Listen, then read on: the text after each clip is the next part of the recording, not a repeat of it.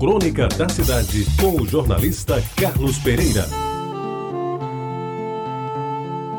Amigos ouvintes da Rádio Tabajara, para quem sempre andou a pé ou de bonde e que se dava ao luxo máximo de amossegar uma marinete, o anúncio de que a empresa de João Venâncio ia inaugurar uma nova linha do bairro, botando um ônibus zero quilômetro vindo diretamente de São Paulo, causou maior rebuliço nas ruas de Jaguaribe.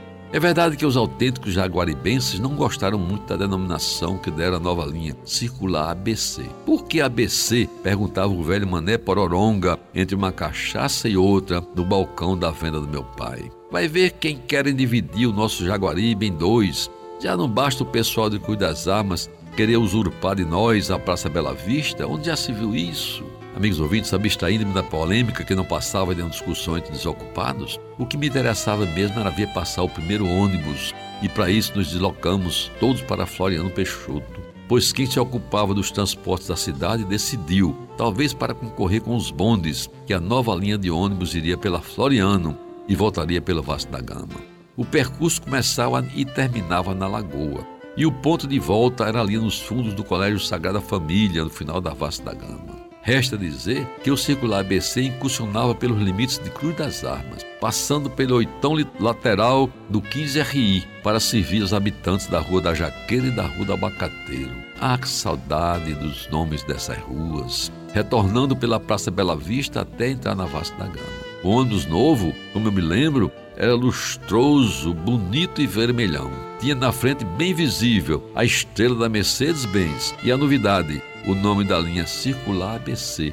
em painel luminoso que aparecia bem mais, é claro, quando anoitecia na cidade. Além do lugar do motorista, óbvio, aparecia pela primeira vez a cadeira do cobrador, cujo trabalho até então era feito de pé, a cobrar dos passageiros com aquelas indefectíveis notas de cruzeiros dobradas entre os dedos. Agora, no circular ABC, ele viajava bem sentado, numa das cadeiras laterais do ônibus, cujos bancos, recordo bem, eram estofados. O que, aliás, deu origem à maldade de vândalos que cortaram de faca ao cochoado, levando a imprensa à época a verberar contra o ato considerado criminoso e contrário ao progresso da cidade.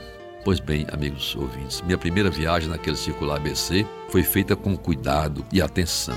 O assento escolhido estava junto à janela para ver melhor e ser visto pelos pedestres que se postavam nas calçadas à espera da novidade, e de preferência nos bancos da frente para ficar mais perto do motorista.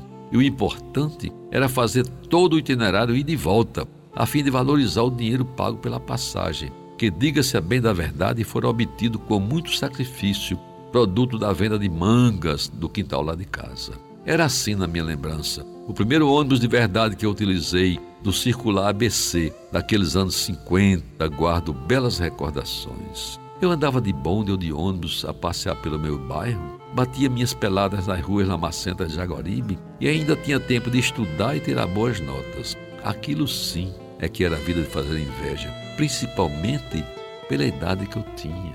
Você ouviu Crônica da Cidade com o jornalista Carlos Pereira.